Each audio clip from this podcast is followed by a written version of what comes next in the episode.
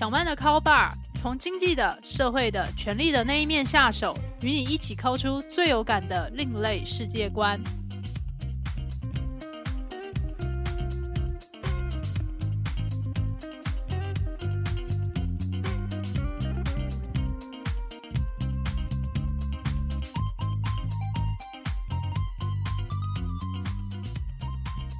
各位听众朋友，大家好，欢迎来到小曼的 Call Bar。这是一档讨论社会阶级、衍生性八卦节目。我是主持人陶小曼。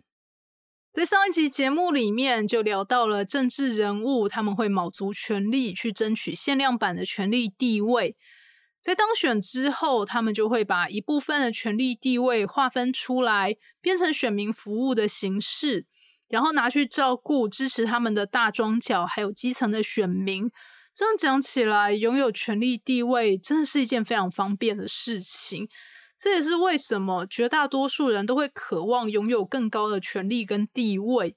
毕竟拥有更高的权力地位，我们生活就会更加的顺利，去排除掉一些疑难杂症，我们也就会活得更有自信，甚至是自我感觉更加的良好。这时候需要更多的人，也就必须要去关照更多的人，也就会让他们反过头来尊敬我们。只是话说回来，不是每个人都有办法去投身选举，成为政治势力的代言人。对于绝大多数人，要去获得更高权力和地位的方式，可能是要从自己的职业还有专业领域去着手。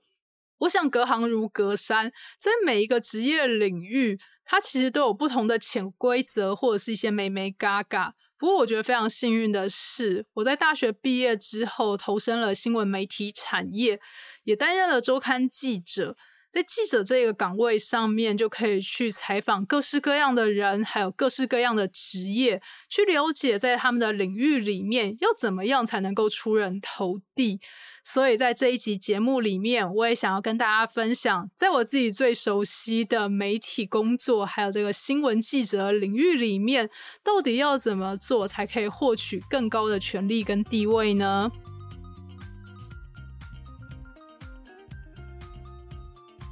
用来谈如何在新闻媒体还有记者领域里面出人头地之前。我觉得还蛮值得花时间来聊聊，在没有权利、没有地位，而且没有受过相关的背景训练，也没有朝中大佬来支持你的媒体新鲜人时期，会遇到哪些事情？还有在遇到这些事情的时候，与其去想未来要出人头地，当下的心情会是我要想办法活下来才行。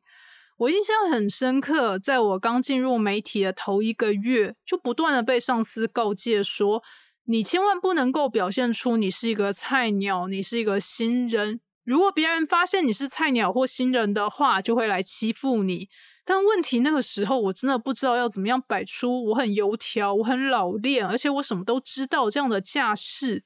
如果我去装模作样，反而让我错过一些新闻，那该怎么办才好呢？所以在那个时候，也干脆就豁出去说：“对我就是一个新人，我就是很菜，请大家把我不知道的事情通通都告诉我吧。”也就带着这样子的傻胆，还有冲劲，还有自己的名片，就去各家的这个公关室，也就是我负责跑线的这一些寿险还有产险公司，去找里面的公关，跟他们交换名片，请他们把我的名字列入在媒体联络人里面。接下来也希望他们介绍他们公司的上司让我采访，告诉我他们公司现在正在进行哪些重要业务的推广，在他们的产业里面目前正在关注哪一些风向，大家觉得什么事情会是重大影响，还有大新闻。在做这些事情的同时，它当然是一些基本功，不过就是非常的重要，你必须要去认识人，然后知道大家都在关注什么样的事情。虽然我在大学时期是选修经济系，有学过总体经济学，还有个体经济学，对于一些金融市场里面的交易，还有它的方式，也都不太陌生。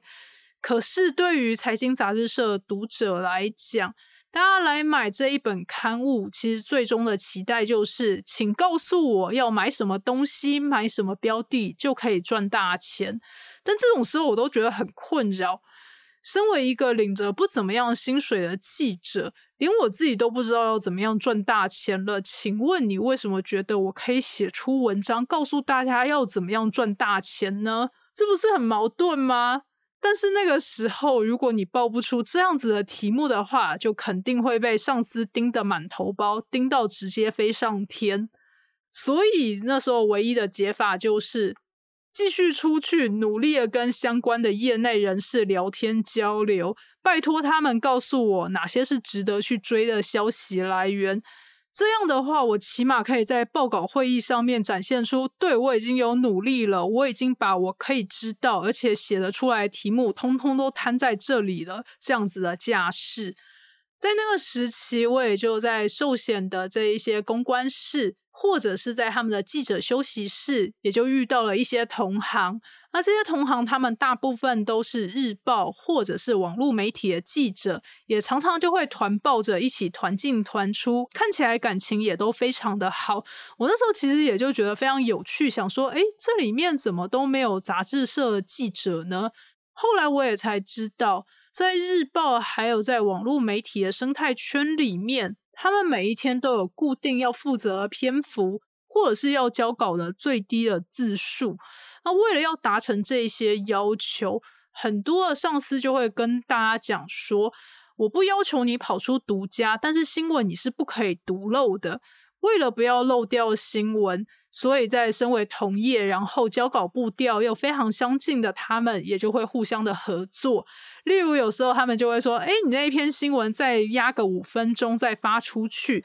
这样子的话，大家就可以看起来时间差不多，也就不会漏新闻了。”所以那时候我也才知道，哦，原来大家是会这样子团进团出，可能上午一起去参加某一个机构的记者会，或者是相关的活动，下午就一起到某一间金控公司的记者休息室，然后一起在那边写稿，然后吃这里面供应的茶水点心。那有些时候公关们还会帮大家一起叫下午茶，看起来也真的是和乐融融。但是因为身为周刊。无论在写稿或者是交稿的要求上面，其实都跟日报或者是网络媒体的步调非常的不一样。既然步调都不一样的话，其实也就不太有时间去经营跟这个同业之间的关系。啊，直到某一天，我跟一位四大报的记者一起搭电梯下楼的时候，他就忽然问我说：“小曼，我听说你是台大经济系毕业的，你为什么要来当记者呢？”我当下其实是哈了一下，然后心里就有一长串非常长的跑马灯。在我大学或者说我从小，我其实就一直保持着我想要当一名内容创作者，简单来讲就是我想要当小说家这样的志向。可是我在学生时代的时候，就发现自己无论在文笔结构，或者说在一些感性上面的感受度，都比不上同年纪的文青。然后在那个时期就觉得。既然在那时技不如人的话，那其实是可以磨练的。那我就在出社会的时候找一份可以去磨练我自己的笔，然后可以固定我的写稿时间，并且可以去大量的接触各式各样故事的领域。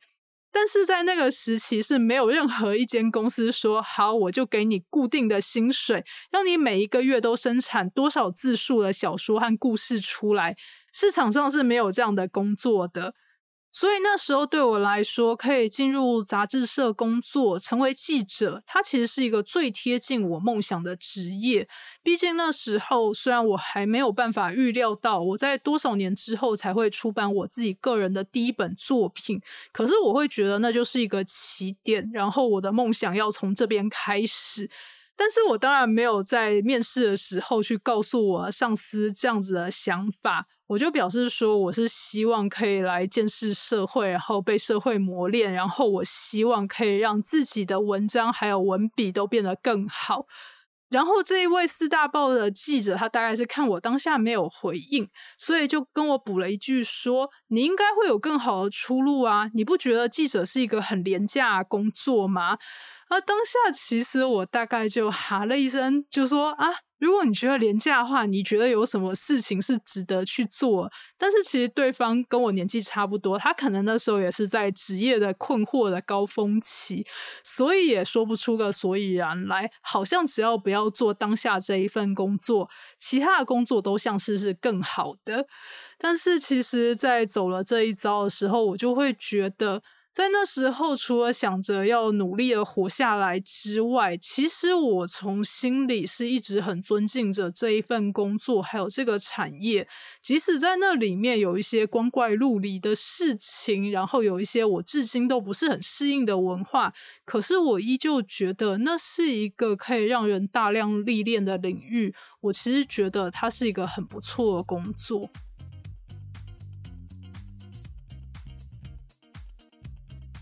又怎么判断有没有办法在新闻媒体记者这一行里面存活下来？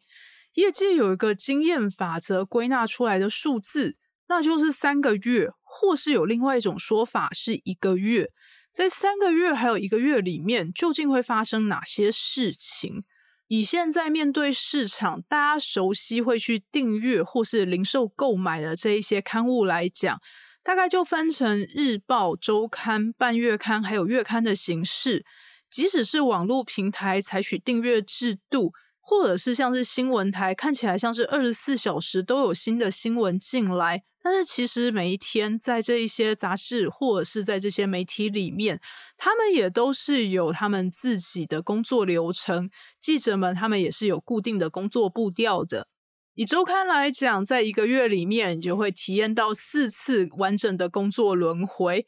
完整的工作轮回就是指所有的内容就是从无到有，从零到一这样的过程。一个月体验了四次，三个月就体验了十二次。有时候我们只体验过一两次完整的工作流程，就很难去判断说到底喜不喜欢、适不适应，或是能不能感受到工作的乐趣，还有去处理它带来的压力。但是，当你体验了十几次之后，而且是在短时间之内，你其实对于以上这些问题，心里应该就有答案，还有有一些定论，也就可以做出选择，决定自己是不是要继续待下来了。决定要继续待在产业里面之后，下一步就是要努力把工作做好。要怎么把工作做好呢？在记者这一行里面的定义，大概就是。要跟关键的消息来源或者是一些社会上面的大人物保持好关系，让他们在关键的时刻可以让你独家不断，告诉你一些内幕的消息。然后这一些报道它有深度，或者是它有它独家以及它的私密性，可以让大众看到这个社会里面需要改变或者是改革的部分，或是有哪些弱势他们是需要去被帮助的。在这些报道之后，也就会有新闻奖相关的竞争。如果你可以不断的得到重要的新闻奖的话，也就代表你寻找议题的能力是被这个业界所肯定的，也代表你对于社会做出正向的影响。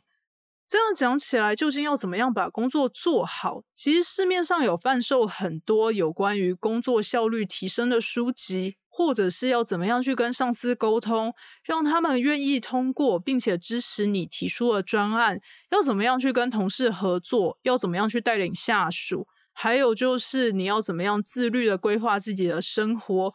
以上讲的这些正向特质，其实不管放在各行各业都是适用的，在记者这一行当然也不例外。那至于我自己个人会觉得有另外一个很重要的特质，可以决定大家能不能够把这一份工作做好，那就是你有没有一个属于自己的核心关怀。所谓的核心关怀，它可能是一个非常大的命题，例如像是有些记者他关心环保、关心人权，或者是关心教育，像我自己是关心于社会阶级的流动。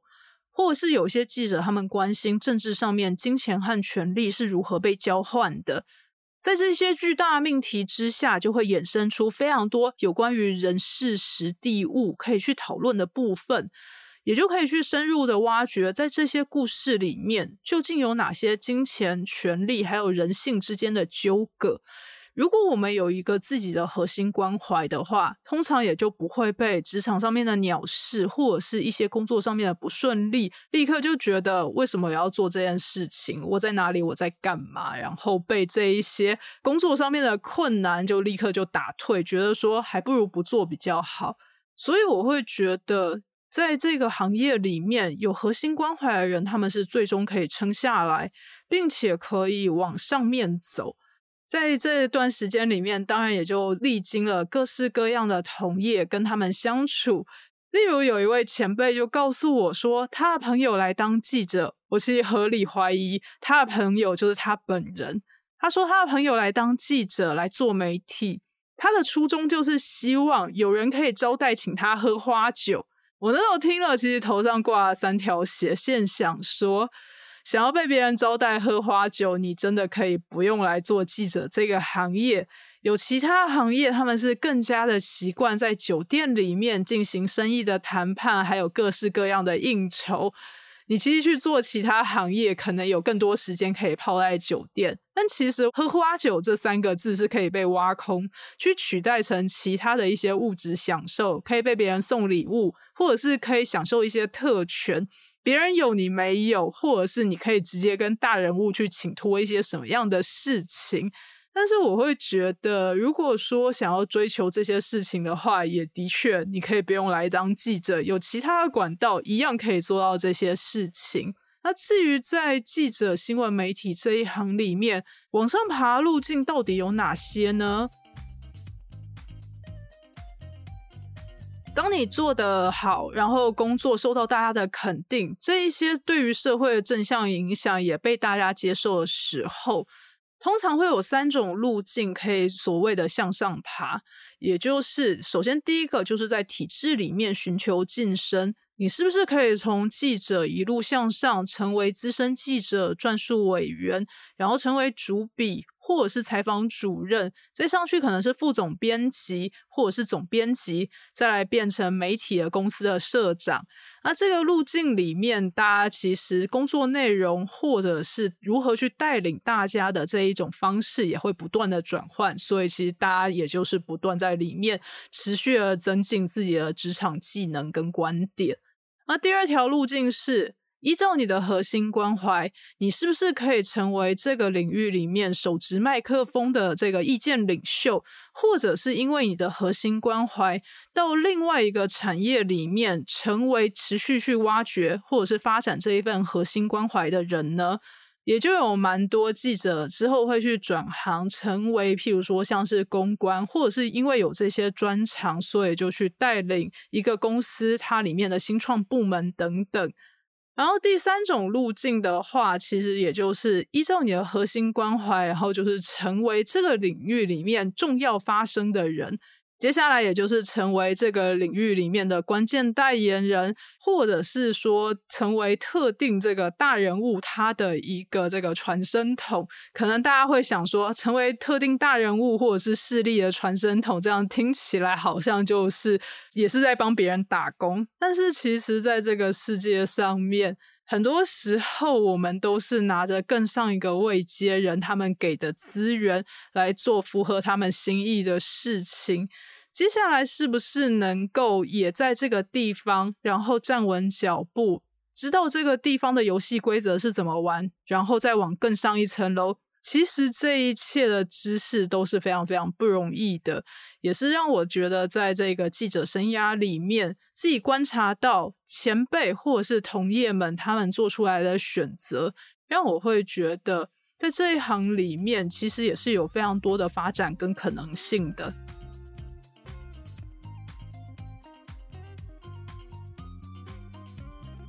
前面提到了一些在新闻媒体记者这个领域里面要寻求阶级晋升或者是向上爬的一些管道跟方法，可能就会有些人觉得非常的怀疑，就会觉得为什么非得要来谈阶级晋升或者是向上爬不可？身为一名记者，是不是应该在第一时间赶往第一手发生新闻的现场，去报道那边的人事实地物，然后从那边发掘出值得被报道的故事，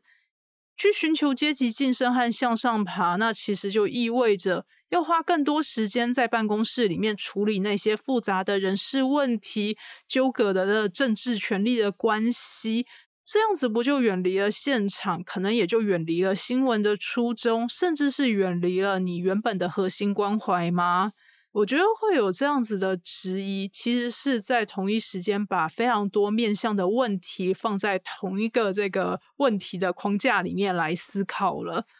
我觉得在这个问题里面，其实它可以拆出很多的面向。首先是。在第一时间现场发生的这些状况，它真的就是事情的全貌吗？就以过去我在跑国会，立法委员他们站上质询台，他们去质询官员的时候，这些质询其实我都会视同一种表演，分别就在演的好不好，演的好，演的差，或者是有些人他们就干脆就不演了。我觉得民主政治可贵的地方，就是民众可以用舆论来制衡跟监督，让这些政治人物他们不敢就是连演都不演。毕竟有时候因为要去演戏，然后想办法装出进步的架势，还可能真的让这个社会变得比较进步那么一点点。那在这个时候，在表演的背后，它究竟是怎样的权力关系？有哪些权力架构在拖着他，或者是在推着他？有哪些利益团体在游说这位立委，希望他必须要做出这些表演，或者是去安排这些议程？这一切可能都不会发生在第一现场。所以这个时候，如果你在业内有一个更高的位阶，或者是有一个更大影响力的话，你是更有机会去爬书到，并且接触到这一系列的权力脉络。也就更能深入去一个议题，它的背后了解它到底是怎么样去整体在运作，那一双权力看不见的手究竟在推动些什么？他究竟有怎么样的企图？也可以说，到了一个更高位阶的时候，眼界跟格局也会变得不同。再来，可以来谈谈。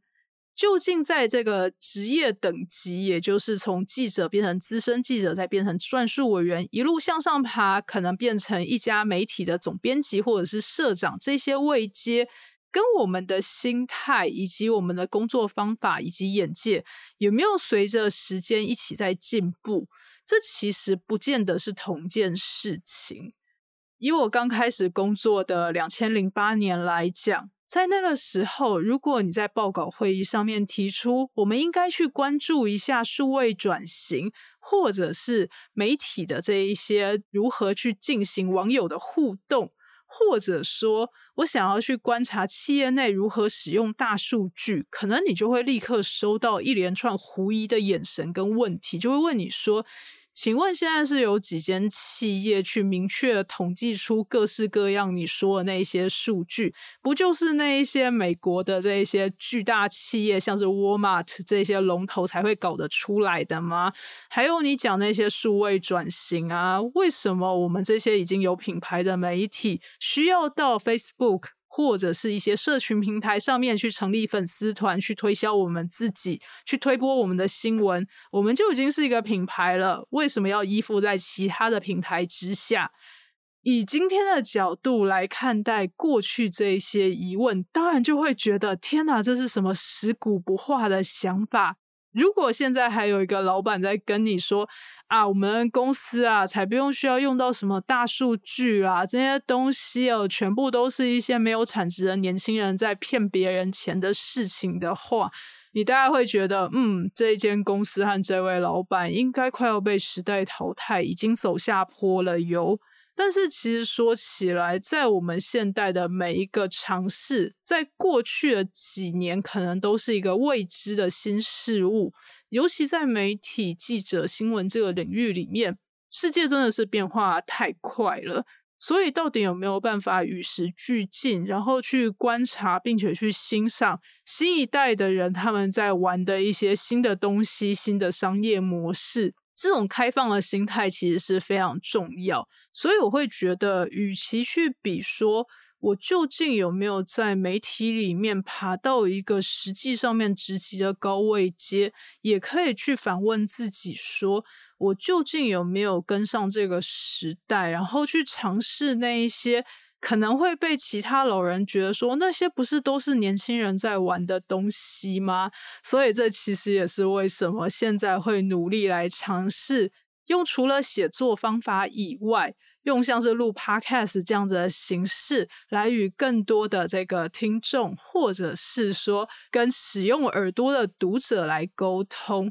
所以，这也就是在这一集里面，我最想要跟大家分享的，在新闻记者以及媒体这个领域之中，大家的职业阶级还有向上爬的各种的小 mega。不晓得大家听了这一集节目之后，有怎样的心得感想，或者是人生经验，想要与我跟录音师阿宽分享的，都欢迎留言给我们。未来我将继续在小曼的 call bar。持续分享社会阶级的衍生性八卦，我们就下期再会。本集节目由主持人陶小曼、合作伙伴阿宽共同制作。如果你喜欢小曼的 Call Bar，欢迎给我五星评分，然后追踪、订阅、分享给你的亲友，一起 call 出更有趣的世界观哟。